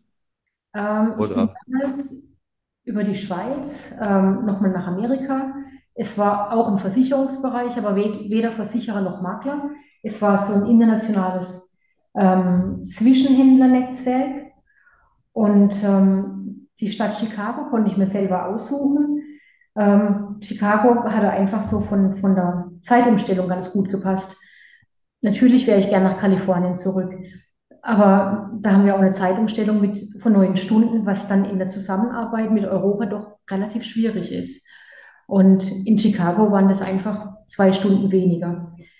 Unter anderem waren viele von der Allianz in Kalifornien zu dem Zeitpunkt dann in Chicago. Und da konnte ich wieder sehr gut daran anknüpfen. Also da habe ich wieder viele ehemalige Kollegen aus meiner Zeit in Kalifornien wieder getroffen. Ah, und aber dein Job war da Netzwerken, wenn ich richtig verstehe. Das, war so nicht Versicherung, ich mag so ein Zwischending, so ein Netzwerk. Genau, es war, ähm, die, die Firma war wie eine ähm, outgesourcete internationale Abteilung für mittelständische Makler. Die ist damals Ende der 80er, Anfang der 90er gegründet worden. Es war so ein Gegengewicht, das man zu Marsh, Allen Willis schaffen wollte und einfach mittelständischen Maklern die Möglichkeit, auch Auslandsgeschäft mitzuverarbeiten. Das ist in Deutschland sehr gut gelaufen oder das, das läuft immer noch in Deutschland gut. Und die Idee war, dass man ähm, ja so ein Startup-Unternehmen in Amerika machte. Das war zu der Zeit, als ich das versucht habe, war das nicht sehr erfolgreich. Und ähm, deswegen war klar, dass ich hatte damals auch nur ein Visum für ein Jahr. Ähm, das Unternehmen hätte besser laufen müssen, dass mein Visa, Visum verlängert worden wäre. Und ähm, ich bin da auch nie richtig angekommen. Von daher war es dann auch ganz gut, dass ich wieder zurück bin. Ich durfte von dort ähm, auch noch internationale Kunden von, von Artus oder insbesondere von Friedrich ganz mitbetreuen. Also ein bisschen internationale Koordination machen. Und ähm, von daher ist, mir sehr, ist es mir sehr leicht gefallen, auch wieder in das Familienunternehmen zurückzukehren. Und das bist du dann, ne? 2012 bist du dann wieder zurück. 2012, an, also ja, allerdings bin ich damals dann zu Artus, davor war ich bei Friedrich Ganz, ich war eben nur bei dem einen Tochterunternehmen, was dann auch mit dem Netzwerkaufbauen schwierig war, manchmal in der Akzeptanz von anderen Tochterunternehmen. 2012 bin ich dann verantwortlich geworden für das internationale Geschäft der Artus Gruppe und somit auch für das Netzwerk. Und ähm, das hat es, also dieser Einstieg dann bei Artus, der eigentlich damals 2005 auch schon so hätte, hätte erfolgen müssen, um das erfolgreich für ganz Artus zu machen. Und 2012 ist es dann einfach richtig gemacht worden. Ne? Da war ich verantwortlich für das internationale Geschäft von ganz Artus. Also die, die, ähm, die Betreuung der internationalen Kunden ist in den Tochterunternehmen geblieben. Ich war aber der Ansprechpartner, wenn es irgendwie Probleme gab und ähm, habe zum Teil auch Großkunden innerhalb von der Gruppe mitbetreut. Gut, ich werde, du sprichst gerade von internationalem Geschäft. Wie läuft denn, also wie, wie gewinne ich denn internationale Kunden? Also wa- was ist denn relevant da? Also ist denn da wirklich, weil ich, ich frage nur, weil ich, ne, ich sage, in der Einleitung habe ich ja gesagt, ihr habt euren Social Media äh, Auftritt gemacht, Content und so weiter und habe mich dann nämlich gefragt, ist denn eigentlich sowas wie Online-Marketing, Social Media, ist denn das in so einem, in, in dem Maßstab, ne, wenn ich von internationalem Geschäft, ist das relevant? Social Media ist bestimmt relevant. Ich würde jetzt halt mal sagen, bei, bei international, wir, wir sprechen jetzt ähm, vom gehobenen deutschen Mittelstand, in der in der Regel mittlerweile immer international ist. Ne? Und Ja. wir haben einmal viele Kunden, die haben wir noch akquiriert. Ähm, da hatten sie noch gar nicht so viel Auslandsgeschäft. Und viele von denen haben sich jetzt, also es gibt manche, die sind seit Firmengründung da, Kunden, die sind mittlerweile in der dritten Generation und sind weltweite Akteure. Und da sind wir einfach mitgewachsen.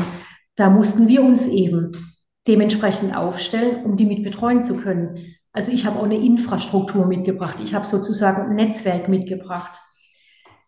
So große Kunden jetzt ganz neu zu akquirieren. Mittlerweile ähm, gibt es Beauty-Contests, die dann ähm, versuchen, einen Makler wirklich zu durchleuchten.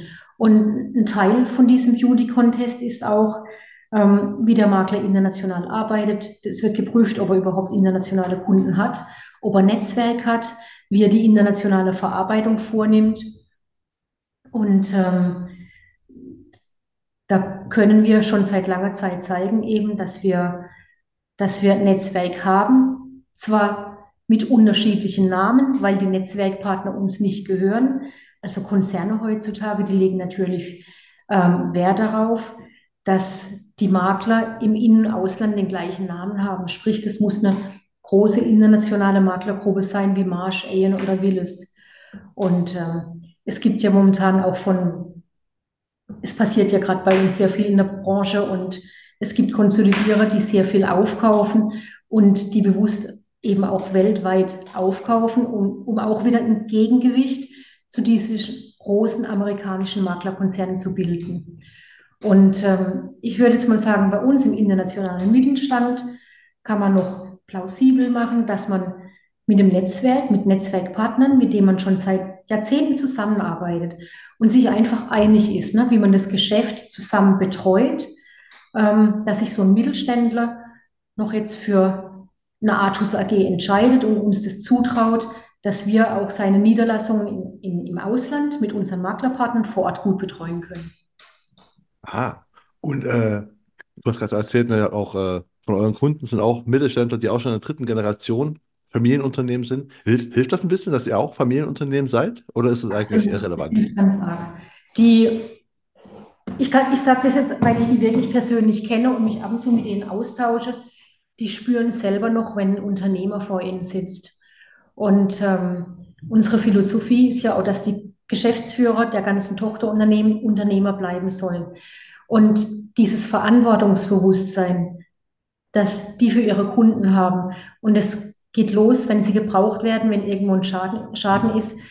Die stehen dem Kunden von Anfang an zur Seite und ähm, versuchen selbst, also als Geschäftsführer selbst wirklich ähm, bei Verhandlungen das, das Beste für, für unsere Kunden rauszuverhandeln. Und ähm, in einem Konzern, wo es eben eine Hierarchie gibt ähm, und na, ich will jetzt gar nicht despektierlich sein. Ich sage einfach, unsere Kunden spüren noch, wenn ein Unternehmer mit Entscheidungsbefugnis persönlich vor ihnen sitzen. Wir haben hier welche direkt vor der Haustür und ähm, ich habe einen, da habe ich wirklich den Unternehmensgründer, habe ich noch selbst kennengelernt.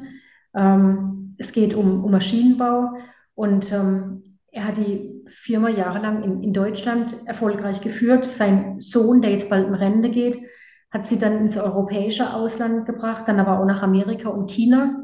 Und ähm, er selbst die, übergibt die Firma jetzt bald in dritter Generation. Ich glaube, er hat selbst ein seiner Kinder auch schon wieder mit drin. Und ähm, Mittelst der Mittelstand fühlt sich manchmal auch ein bisschen in heutigen Zeiten von der Politik vernachlässigt.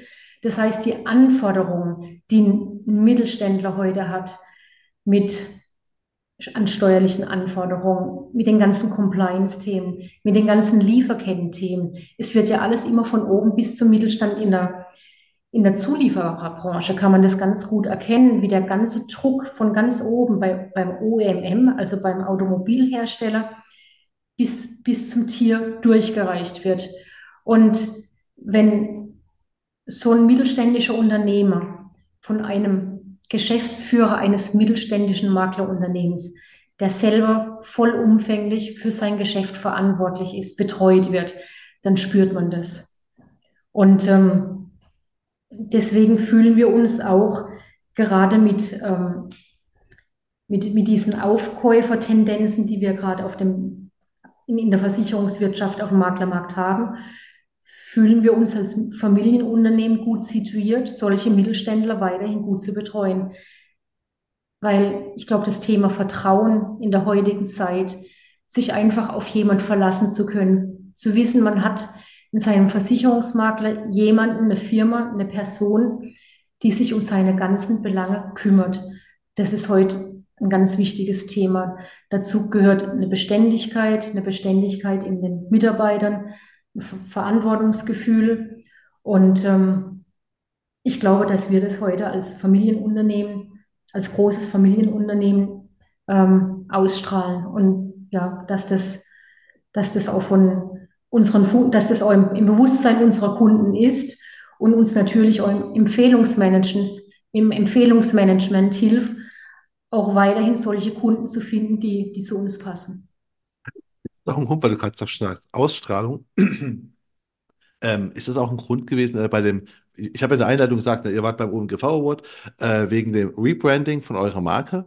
Und mhm. da, war, da, war ganz, da war irgendwie ganz gezielt, sagt man so, Nahbarkeit, Familienführung, äh, Tatkraft. Das sind ja Sachen, die du gerade sagst, die kommen beim Familienunternehmen, also die kommen, die, die assoziierbar mit einem Familienunternehmen und die kommen auch bei eurer äh, bei, bei anderen Familienunternehmen an. Ist das so ein Grund gewesen, auch für das Rebranding, dass man sagt, wir müssen uns auch klarer als, als sowas positionieren? Ja, zum einen war es ganz wichtig, ähm, dass wir mit einem Namen agieren und ähm, von den Versicherern als eine Einheit, sage ich jetzt mal, erfasst werden. Und ähm, dann also zu diesem Markenauftritt diese familiäre Komponente, die die war sehr wichtig nach, nach innen und nach außen. Für unsere Mitarbeiter ist es sehr wichtig, dass wir weiterhin ähm, ein Familienunternehmen bleiben mit familiär operativen Familienmitgliedern. Ähm, in Baden-Baden sind wir in, sehr, in, einem sehr ländlichen Bereich und wir haben Mitarbeiter, die eben schon ähm, sehr lange für uns tätig sind. Die eigenen Mitarbeiter haben selber immer wieder Familienmitglieder mit ins Haus gebracht, die für uns arbeiten. Und zum Teil fühlen wir uns wie eine sehr große Familie. Da gibt es natürlich dann, man bekommt auch die ganzen menschlichen Komponenten dieser Mitarbeiter mit. Ne? Man kennt sich viel besser. Es ist jetzt nicht nur, na klar, es ist ein Arbeitsplatz, ähm, es wird eine Arbeitsleistung geschuldet, aber ich würde mal sagen, dieses, dieses Miteinander ist, ist ganz, ganz anders. Dieses menschliche Miteinander. Man, man arbeitet gern füreinander, man arbeitet gern zusammen es, es gibt eine, eine Nähe, die vielleicht zum Teil auch Wertschätzung auf beiden Seiten schafft.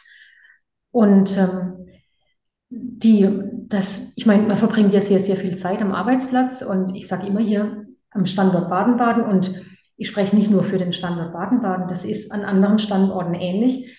Bei uns kommt man hier ganz unten rein und die gute Laune zieht sich bis ganz, ganz oben durch weil hier wirklich viele Mitarbeiter sind, die einfach gerne zusammenarbeiten.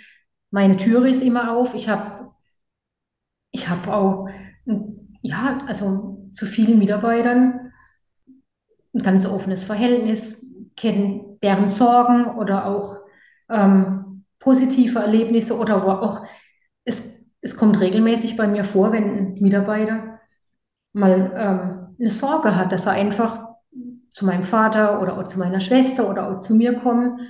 Und jüngstes Beispiel war, dass ein Mitarbeiter zu mir kam und sagt, du pass mal auf, ich bin halt sogar Kopf von zu Hause ausgezogen. Kennst du irgendjemanden, der mir hier eine Wohnung vermieten kann? Und ähm, ich habe dann auch tatsächlich ganz schnell was für ihn gefunden. Ähm, er war dann schon irgendwo anders. Aber einfach dieses Bewusstsein der Mitarbeiter, dass wir auch wollen, dass es ihnen gut geht, das schafft Wertschätzung auf beiden Seiten. Ah, ist, okay, das kann wirklich bei dir kommen.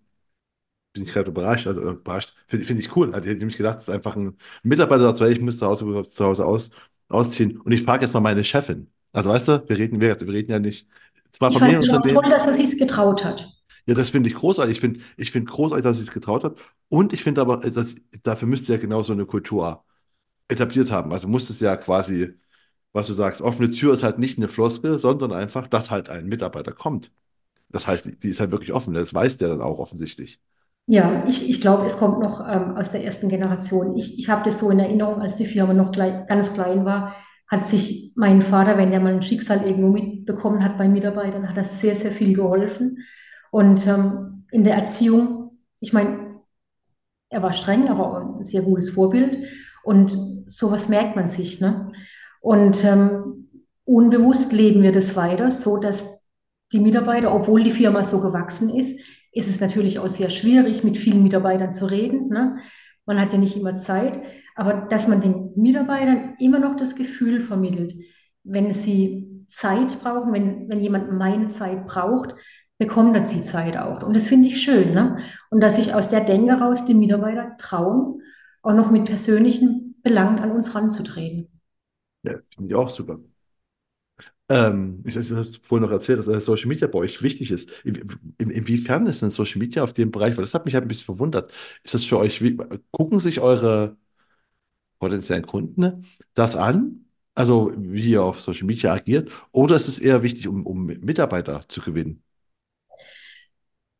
In der Kundengewinnung habe ich selber noch ein Fragezeichen. Ich, ich weiß, ähm, ich muss mich jetzt schon zur älteren Generation zählen. Ich nutze es nicht so intensiv. Ich nutze mehr die privaten Kanäle auf LinkedIn. Und, äh, aber ich sehe, dass unsere jungen Mitarbeiter da unheimlich aktiv sind. Ich bin der Meinung, dass es auch ähm, Leute, jungen Leute, die die Arbeit suchen, Lust gibt, mit uns zusammenzuarbeiten. Mein ähm, Vorstandskollege, unser CEO, der Daniel Heinzler, ist ja um einiges jünger, der ist ja sehr aktiv und er ist mit, also in, in der Mitarbeitergewinnung, in der Kontaktgewinnung, ist er sehr, sehr erfolgreich. Ich glaube, so wie vor 20 Jahren ging es mit den, man hat sich erstmal eine Homepage ähm, angeschaut. Ich habe es noch, ich war manchmal dabei im Vertrieb dann bei, bei, bei Akquise, wenn eben, wenn es eine internationale Firma war und habe dann irgendwann mitgekriegt, dass man sich erstmal die Homepage anguckt und die Homepage eine Visitenkarte ist, wie sich eine Firma vorstellt. Und heute ist da bestimmt schon ein Teil viel auf die ähm, auf diese Kanäle wie LinkedIn hat sich, hat sich schon viel verlagert.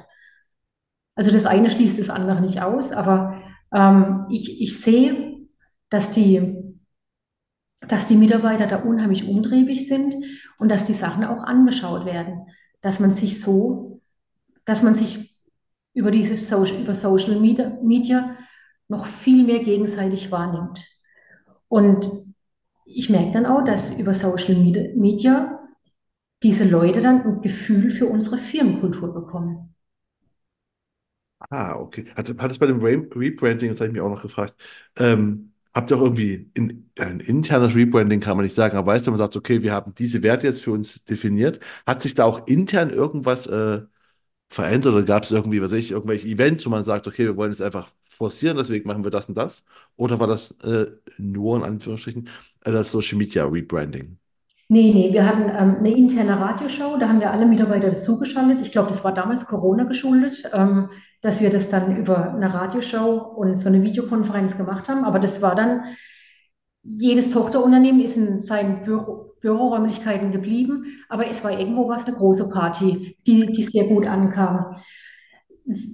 Wir haben natürlich unterschiedliche Generationen. Ich stelle immer fest, dass die, die jungen Mitarbeiter gruppenübergreifend ähm, sehr, sehr motiviert sind für dieses Branding und ähm, das sehr intensiv nach, ähm, mitbekommen, aber auch ihre Chancen sehen. Ähm, was, dass ich für sie eigentlich ganz, dass jetzt der Weg nicht nur im eigenen Tochterunternehmen ist, ähm, sondern dass sie wirklich, dass sie sich mit Mitarbeitern vernetzen können, dass man sich, wir haben Kompetenzsender, ähm, pro ähm, Versicherungssparte und da gibt es immer einen, einen Leiter, einen Kompetenzsenderleiter und aus jedem Tochterunternehmen gibt es einen Multiplikator. Somit haben wir schon mal pro Versicherungs ähm, Versicherungssparte haben wir praktisch eine Gruppe mit Vertretern aus allen Tochterunternehmen und darüber über, über solche über solche Arbeitsgruppen, sage ich jetzt mal, oder auch die Auszubildenden, die sich jedes Jahr treffen, gibt es ganz, ganz viele interne Vernetzungen. Und von daher können die Mitarbeiter, die bis dato nur ihr eigenes Tochterunternehmen gesehen haben, die eigene Führung, können viel besser wahrnehmen, was für was Artus eigentlich steht. Der ein oder andere Geschäftsführer, der sich eben diesem Rebranding nicht stellen wollte oder diese, dieser gemeinsamen Aufstellung jetzt auch mit unserem Analyse- und Placement-Team, ähm, der hat in der Regel auch seine Mitarbeiter sehr klein gehalten oder ihnen gar nicht erlaubt, über den Tellerrand herauszuschauen. Und ähm, also spätestens jetzt mit dem, mit dem Rebranding, mit diesen vielen Arbeitsgruppen und mit dieser intensiven Vernetzung von Mitarbeitern ähm, haben wir diese ganzen Grenzen überwunden. Glaubst du, dass das auch das, äh, dass man das auch als, auch als, als Unternehmen, also auch als Familienunternehmen, dass man genauso agieren muss, um quasi fürs 21. Jahrhundert so aufgestellt zu sein, dass man sagt, okay, du musst einfach genau A, flache Hierarchien Ja. und B, so, ja, so weit vernetzt zu sein. Ja, also wir, wir brauchen die Vernetzung, wir brauchen fla- flache Hierarchien und ähm, wir brauchen eben Zentralisierung in gewissen Bereichen, wie zum Beispiel die Einkaufsmacht bei den Versicherern, dass man sich zusammen auf Versicherer konzentriert, mit denen man, mit denen wir gewisse Sparten ähm, platzieren möchten, ähm, so dass der Versicherer auch erfasst, was von Artus insgesamt kommt oder was nicht vielleicht von der Friedrich Ganz oder von der Assecoranis Hermann kommt. Das ist ganz wichtig. Der Versicherer muss das Geschäft sehen, das von der Artus-Gruppe kommt. Und ähm, wir haben auch dafür gesorgt, dass es Vergütungssätze gibt, die für die Artus-Gruppe gleich sind. Ne? Es gibt da keine, es darf da keine Unterschiede mehr geben. Das ist ganz, ganz wichtig. Okay, aber dieser, dieser eine, aber ich, ich überlege gerade, also aktuell sind ja ganz viele auch, äh, es werden ja ganz viele Maklerbestände und sowas auch quasi verkauft, gerade in der Versicherungsbranche. Ne? Du sagst ja selbst, es bewegt sich ganz viel. Und dann ist ja quasi mein, mein Learning daraus. Eins ist ja, okay, man sollte trotzdem auf, auf ein Branding setzen, dass man auch nach außen hin als ein Unternehmen auftritt und nicht die Unternehmen so selbstständig weiter agieren lassen. Oder? Richtig, richtig? Und in, in dem Moment, wo das Tochterunternehmen eine, eine stabile Mannschaft hat, eine, eine stabile Mitarbeitergruppe, ähm, wird der, das, ähm, das gemeinsame Brand- Branding keine Kunden verjagen. Solange die Qualität stimmt, also das Branding hat auch geholfen, ähm, die Qualität anzupassen. Wir hatten bis vor ein paar Jahren noch manche Unternehmen, die in der Qualität sehr unterschiedlich war. Auch da, daran haben wir viel gearbeitet. Und wir sagen, es darf nicht nur Artus draufstehen, sondern es muss auch Artus drin sein. Also auch intern legen wir immer mehr Wert drauf. Und das machen wir, wenn wir uns auf gemeinsame Versicherer einigen. Wenn wir, wir haben ja eigene Produkte, ne? Wir haben eigene Maklerwordings, die mehr oder weniger von unterschiedlichen Tochterunternehmen in Anspruch genommen worden sind. Mittlerweile sorgen wir dafür, dass unsere Produkte genommen werden, weil die einfach kundenfreundlicher sind. Vielleicht ist es manchmal auch ein bisschen anstrengender für die Mitarbeiter, die dann zu verstehen oder sich von dem einen oder anderen Versicherer zu lösen, mit dem Artus insgesamt nur sehr, sehr wenig Geschäft macht. Aber am Ende des Tages geht es darum, was ist für den Kunden am besten. Für den Kunden, er braucht die Kundennähe und ähm, wir haben in den meisten Tochterunternehmen haben wir eine stabile Gruppe. Das heißt, an der Betreuung der Kunden ändert sich nichts. Die Produkte werden besser. Die Qualität, in manchen Häusern haben wir die Qualität gesteigert. Ähm, so aus der, aus der Historie war das Vorbild, war immer Baden-Baden, Osnabrück, weil aus der Historie raus waren das die, groß, waren das die größten Industriemakler, die von Anfang an schon mit einer sehr hohen Qualität agiert haben. Aber mittlerweile über diese Kompetenzsender, die wir schon 2010 eingeführt haben, und ähm, seit im zweiten Jahr haben wir jetzt schon ein, ähm, ein zentrales Analyse- und Placement-Team, wirklich mit Spartenexperten, die für die ganze Gruppe aktiv sind, haben wir die, die Qualität in allen Tochterunternehmen gesteigert, um so auf ein Level zu kommen. Super. Wir sind fast schon am Ende. Ich habe noch zwei Fragen, danach kommen die drei normalen Schlussfragen. Mir ist eine Sache eingefallen noch so, ihr habt jetzt ja quasi, ihr heißt jetzt alle Artus, ne? Also die ganzen, auch die ganzen Tochterunternehmen sind Ja, alle, mit wenig Ausnahme. ähm, was hat denn dein Vater dazu gesagt? Also, Du hast ja quasi, also ist, ist auch die, äh, äh, die Friedrich Ganz, Versicherungsmakler, äh, ist dies auch Artus-Gruppe oder ist der Name beibehalten? Also zu seinen Ehren haben wir den Namen Friedrich Ganz noch ähm, aufrechterhalten, aber es steht auch Baden-Baden dabei. Von daher ist es klar, Friedrich Ganz wird so bei den Versicherern auch als die Keimzelle der Artus-Gruppe betrachtet. Hier ist alles entstanden, ganz klein und ging dann irgendwann in Artus auf. Und ähm, ja, wir, wir haben das gemeinsame Branding und es gibt noch ein paar wenige Ausnahmen. Wir wachsen ja auch weiterhin noch anorganisch, auch wenn ein neues Tochterunternehmen dazukommt. ähm, geben wir Zeit, bis das Branding dann wirklich geändert wird, damit eben auch die Kunden mitgenommen werden können. Ne? Wir wollen, manchmal dauert es ein bisschen oder wir haben zwei, ähm, Tochterunternehmen in der Schweiz und ähm, die Schweizer haben uns damals erklärt, die, als wir vor drei, vier Jahren ein Tochterunternehmen gekauft haben, dass die Kunden sich erstmal daran gewöhnen müssen, dass da jetzt einfach ein deutsches Tochterunternehmen dahinter steht und sind gebeten worden, ihnen noch ein bisschen Zeit zu lassen, um dort das Branding zu ändern. Genau das haben wir gemacht und wir haben gar keine Kundenverluste erlitten. Ja, klar, wenn man auch da, wenn man halt Kunden mitnimmt, ne, dann ist es ja, dann verstehen die das ja auch. Ne? Wenn die merken, der Name ist zwar anders, aber die Menschen und die Behandlung bleibt gleich, dann ist es ja für die kein Grund, sie zu wechseln. Richtig, äh, ja.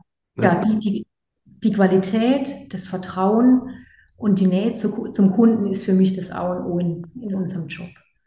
Und je ähm. unsicherer das die Welt wird, ne, umso wichtiger ist, dass gerade die Betreuung, die Serviceleistung am Kunden, das Vertrauensverhältnis, dass das bestehen bleibt. Ja, kann ich, kann ich nur unterstreichen. Ähm, ich habe noch eine letzte Frage, die ich immer meinen ganzen Gästen immer stelle, ist einfach, weil bei dir klingt ja einfach mal so ein, das klingt nach einer Musterkarriere. Also, weißt du, so, wenn wir so, okay, aus. Ähm, ja, aber was war denn in deiner Karriere, was würdest du sagen, so der größte, ich frage mal nach dem größten Misserfolg, aber Misserfolg ist so ein negatives Wort, sagen wir mal so größtes Learning. Das größte Learning oder die größte Enttäuschung können wir es nennen. Ähm, wir haben, ich habe es zweimal miterlebt, dass wir einen Großkunden, einen internationalen Großkunden verloren haben, bei dem ich ganz, ganz viel mitgearbeitet habe. Und ähm, das war für mich eine sehr, sehr bittere wenn man, Erfahrung. Man hat alles ergeben, man hat gegeben, man hat gekämpft.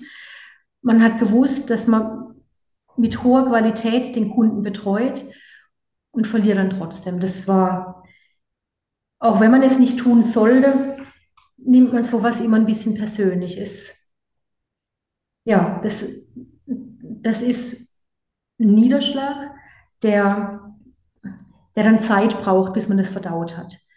Hast du da auch aus irgendwas gezogen, also wo du sagst, okay, man, man hängt sich nicht mehr so mit dem Herz da rein oder was weiß, oder irgendwas anderes? Oder ist es einfach nur, wo du sagst, okay, muss man akzeptieren? Mhm. Also es, es geht ja auch damit ein, dass man eben zu, zu, zu den Kunden einen großen persönlichen Bezug hatte. Das war bei beiden so. Und ja, man, man, man oder ich zumindest, ich habe das dann wie so einen, einen persönlichen Verlust erlebt. Ähm, trotz allem, ich glaube, in den ganzen Kundenverbindungen, bei denen ich mitgearbeitet habe, in meiner Vorstandstätigkeit habe ich wenig Kundennähe. Ähm, wobei die Nähe zum Kunden hat mir immer unheimlich viel Spaß gemacht.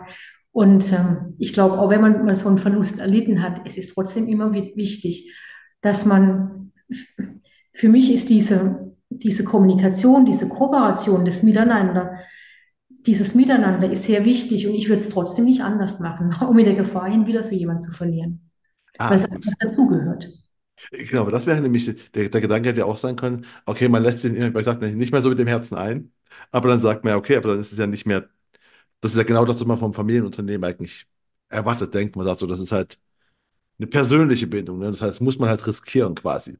Ja, man muss es riskieren, ja, und muss auch akzeptieren, dass man ab und zu ähm, auch mal einen Verlust erleidet. Das Höhen und Tiefen gehören, beides gehört zum Leben, ne? Das stimmt. Auch in anderen Bereichen. Ja, klar. Ähm, jetzt habe ich das am, am Ende, wo ich mal drei Fragen habe.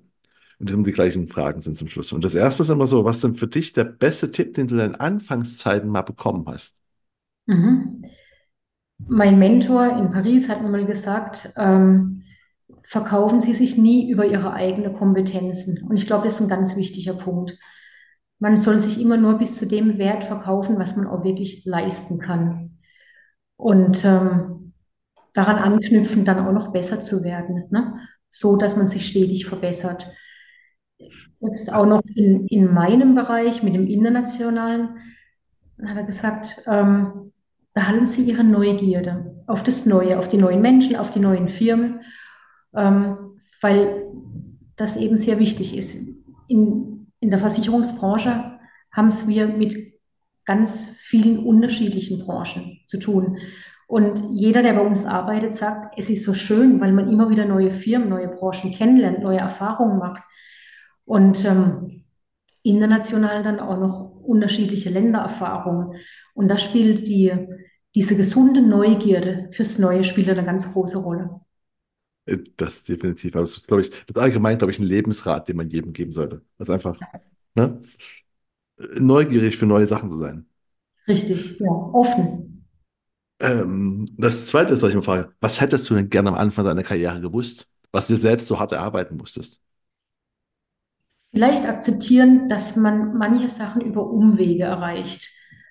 Manchmal denkt man sich ja, die, die eine oder, oder andere Erfahrung hätte man sich sparen können oder auch den, den einen oder anderen Weg hätte man sich ja sparen können in Amerika, ich wäre so gern eine Entsendete gewesen. Ich hätte so gern den gleichen Status wie die Deutschen gehabt.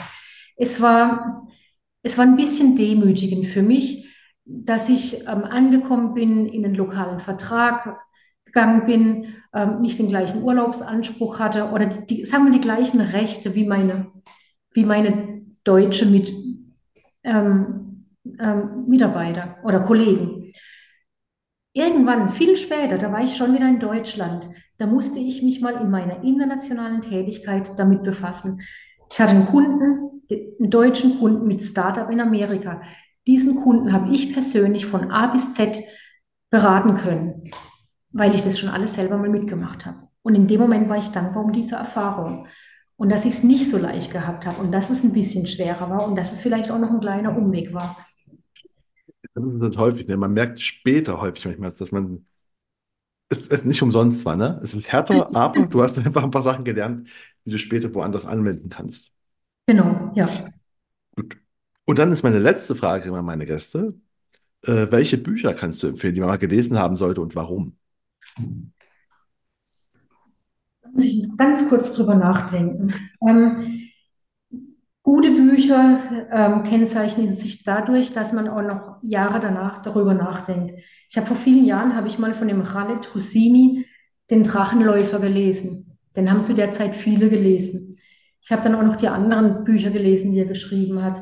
Und die spielen ja immer irgendwo im arabischen Ausland. Ne? Es gibt einen Coach, der sehr bekannt ist, bei dem ich selber schon Coaching hatte und der schreibt selber viele Bücher. Das ist der Boris Grundl und in seinen Büchern geht es immer um Verantwortung. Jetzt schreibt er gerade, oder er hat gerade das Buch rausgebracht, Lust auf Verantwortung und das lese ich gerade. Da bin ich aber noch nicht so weit gekommen. Dann habe ich letztes Jahr ein Buch gelesen, das ist hier unbekannt. Das, ähm, hat, ich habe das auf Amazon entdeckt, das heißt Der Mönch und der Millionär. Und ähm, den Inhalt von dem Buch habe ich mir gemerkt. Ist eine sehr, es ist eine authentische Geschichte von einem sehr erfolgreichen Unternehmer, der sehr ähm, sachbehaftet war oder monetär getrieben, der ähm, mittlerweile als Mönch, glaube ich, in Thailand lebt. Und das, die Geschichte erinnere ich mich noch sehr gerne. Der, also das ist also eine wirkliche Geschichte von jemandem, der Millionär war und jetzt Mönch ist. Mhm, mhm. Aha. Okay. ist nicht bekannt. Ich dachte gerade, da treffen sich ein Mönch und ein Millionär und unterhalten sich, aber dass ein Millionär zum Mönch wird. Der ist von seiner Assistentin gezwungen worden, eine Auszeit zu nehmen. Und dann ähm, in ein Kloster nach Thailand, hat dort, macht dort dann seine Erfahrungen und ähm, er sollte eigentlich nach drei Wochen zurück und sieht, dass seine, seine Firma von seiner Assistentin sehr erfolgreich weitergeführt wird und ähm, bleibt dann einfach in Thailand, weil es ein ganz anderes Reichtum, Lebensreichtum erlebt hat im Kloster. Okay, das klingt, das klingt spannend. Muss ich, mir direkt mal, muss ich mir direkt mal notieren. Klingt echt mal nach Interesse. Ich kann es dir gerne mal abfotografieren. Ich habe es noch zu Hause. Ich, suche es, ich werde einfach mal das werde ich mir anschauen. Ich tue ja die ganzen Bücher eh, äh, hinterlege ich ja immer für andere, die jetzt auch sagen, so, okay, was ist das hier? Lust auf Verantwortung oder Mönch Millionär. Ähm, und deswegen werden die eh in den Show Notes quasi verlinkt, dass die jeder sehen kann und sich äh, bestellen kann, wenn er Lust hat. Mhm. Ja. Ich habe noch eins, das habe ja. ich ähm, vor, vor vier Jahren gelesen. Das ist das Buch von der Mary Trump. Das ist eine Nichte vom Trump. Ähm, das würde ich jetzt auch gerade wieder empfehlen, nachdem der Trump wieder so in unseren Schlagzeilen ist. Ähm, da, geht, da geht es darum, wo er herkommt und wie er mit seiner Familie umgegangen ist. So Und wie, wie heißt das? Heißt es auch, äh, also wenn man Mary Trump ah, okay. eingibt, dann, ähm, ich kann mich gerade nicht mehr an den Titel erinnern. Ah, schon mal kurz.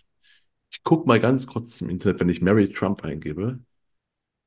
Vermute Eine Nichte. zu viel und nie genug, Genau, wie genau. meine Familie den gefährlichsten Mann der Welt erschuf.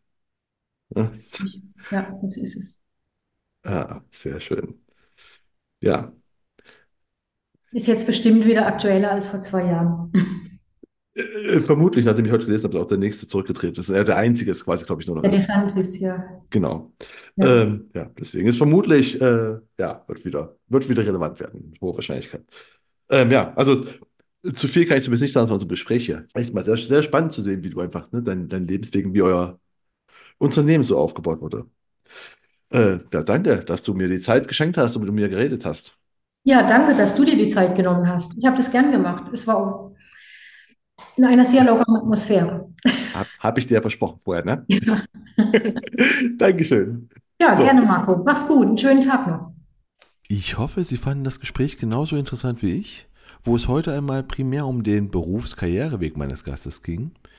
Wie immer würde ich mich natürlich extrem freuen, wenn Sie den Königsmacher Podcast auf der Plattform Ihrer Wahl abonnieren und bewerten würden. Und damit verabschiede ich mich von Ihnen.